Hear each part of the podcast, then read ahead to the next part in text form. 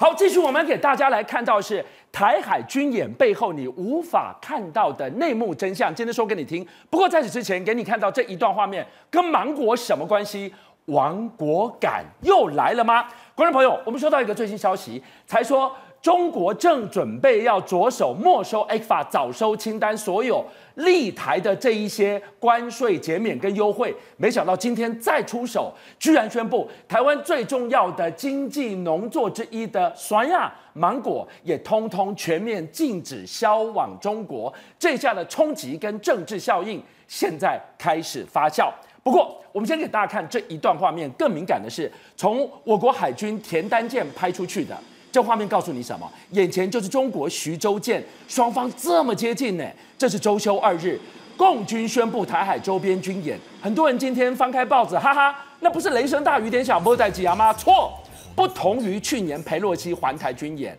那一次连续好几天，我们都还看到军车在调动，有没有？这一次才说要演习，说来就来了，这对台海是多大的警讯？所以从你刚刚一开始的这个讯息啊，从农业这个产品之外，我认为啊，中国大陆现在对于台湾整体的做这的这个方式啊，大概就是从政治、军事跟经济啊三方一起进来了。是。那当然呢，大家会觉得说，在最近啊，这个解放军说十九号要展开这个海空联合军演，感觉上好像不像之前的那个强度啊这么的这个紧张，飞弹啊飞过来飞过去。但是你知道吗？我们现在国防部啊也公布了一个画面。这个画面呢，就是从我方的这个海军的田单军舰上面呢，嗯、去监视这个所谓中共徐州舰的这个画面啊。是。但事实上，以田单军舰来讲啊，因为它其实都是在台海周边啊，有进行这个海上巡弋的这样的一个工作，所以呢，这一次公布这个画面，也告诉大家讲说，哎，真的，我们不会每一次去靠靠近这个共建的这个地方，所以代表它真的是离我们非常非常的近啊。那除了海军啊，就国防部公布这样的一个画面以外，事实上啊，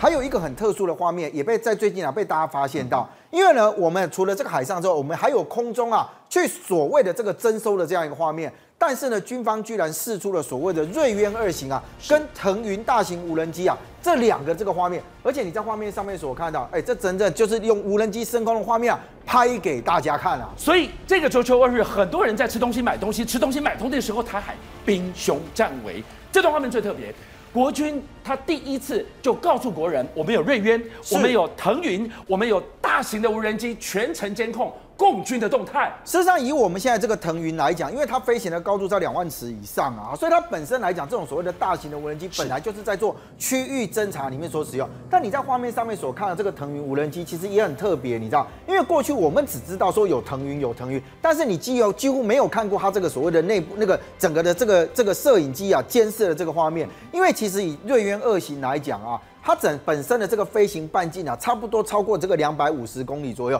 而且呢，不只是所谓的征收的部分，事实上啊，现在也被发现到说很有可能啊，在进行这个所谓的对近海打击啊，跟对地攻击的时候，它也可以派上一定的这个用场。所以呢，你可以看得到，就是这一次啊，这个军方特别把这些画面给这个给披露出来。我认为他当然是要告诉大家讲是，不管你共军有多少的动作，那我们的国防部这边呢，都会严密的监控。我们今天开始看到了中国内部的经济这个压力锅快要盖不住了，所以会不会他们需要一场冲突来解民怨？说来就来了，就选在赖清德副总统外访回来的同一天宣布了这场军演。非常不一样的是，这个军演是裴洛西去年八月到现在的第二场，是而这一场是迅雷不及掩耳啊。而且我们看到，在过去一段时间啊，事实上，你说以上次裴洛西来的时候，他们其实有很多的这个先前的准备工作。对。但这一次你会看到，他说我十八号要宣布这个要进行军演，十九号就进行来。而且你知道吗？事实上，你讲说迅雷不及掩耳，我认为他有很多文宣的东西是早就已经做好了。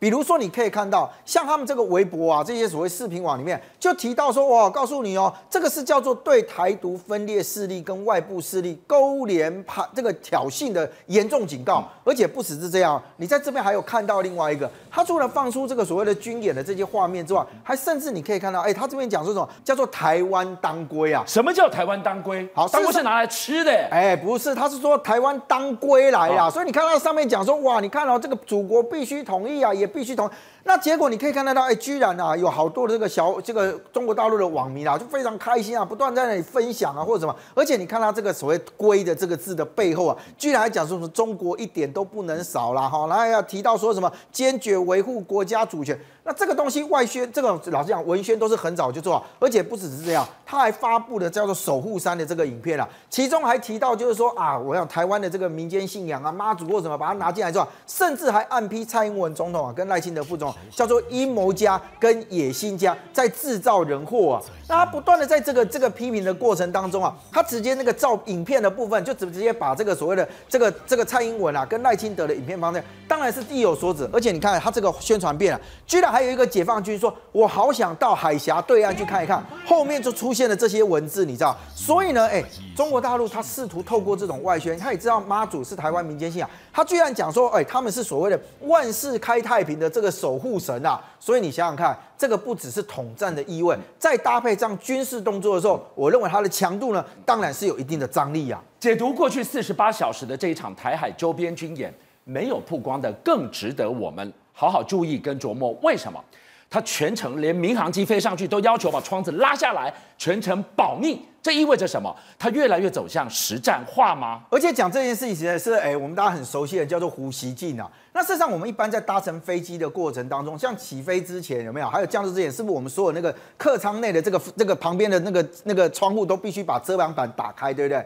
结果胡锡进说啊，他之前在浙江义乌机场起飞的时候，居然呢，哎，飞机上啊反常要求说要把所有的遮光板全部都拉下来。那当然，这种异常的行动，那只有他们自己能够解释嘛。可是问题是，胡锡进立刻把它引申到说，哇，两岸到目前为止，很有可能是已经到了兵凶战危，你知道？他说呢，浙江义乌这个地方就是属于东南沿海，所以他对于前线这件事情啊，他有一个新的想法。他认为说呢，今天呢、啊，在这个所谓的前线这件事情，第一个，他必须要有足够的发展，让台对台湾来讲产生强大的吸附力。意思就是说，哇，台湾人看到那边的时候，就会觉得哇，你好棒，你好棒，我好想过去。他说，可是第二个，他要做好军事斗争这个斗争准备的第二手，意思是说。我一面呢，假装要吸引你过来，但我一面做好我的这个武武器的这个力量，我准备要打你。他说这样子的叫做两者缺一不可啊。今天看到这个地方，这四十八小时的军演是赖清德返国之后他们发动的军演。再往前推几天，赖清德飞出去那一天，老共也有军演。